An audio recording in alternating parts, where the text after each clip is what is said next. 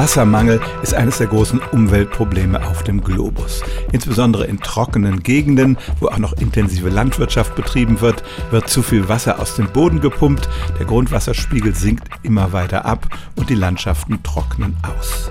In Deutschland gibt es dieses Problem im Allgemeinen nicht.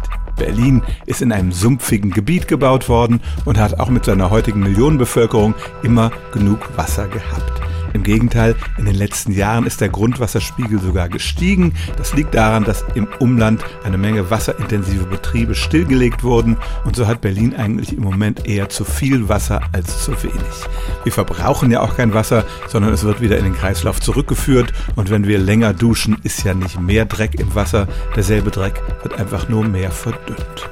Man kann auch nicht allzu viel Geld sparen, indem man sich zum Beispiel eine wassersparende Waschmaschine oder Spülmaschine zulegt, weil Wasser so billig ist, dass diese Centbeträge sich im Laufe des Lebens einer Maschine nicht wirklich rentieren. Antwort also, wir sollten mit allen Umweltressourcen schonend umgehen, aber übermäßiges Wasser sparen ist in Deutschland und insbesondere in Berlin wirklich nicht angesagt. Stellen auch Sie Ihre alltäglichste Frage unter stimmtz.radio1.de.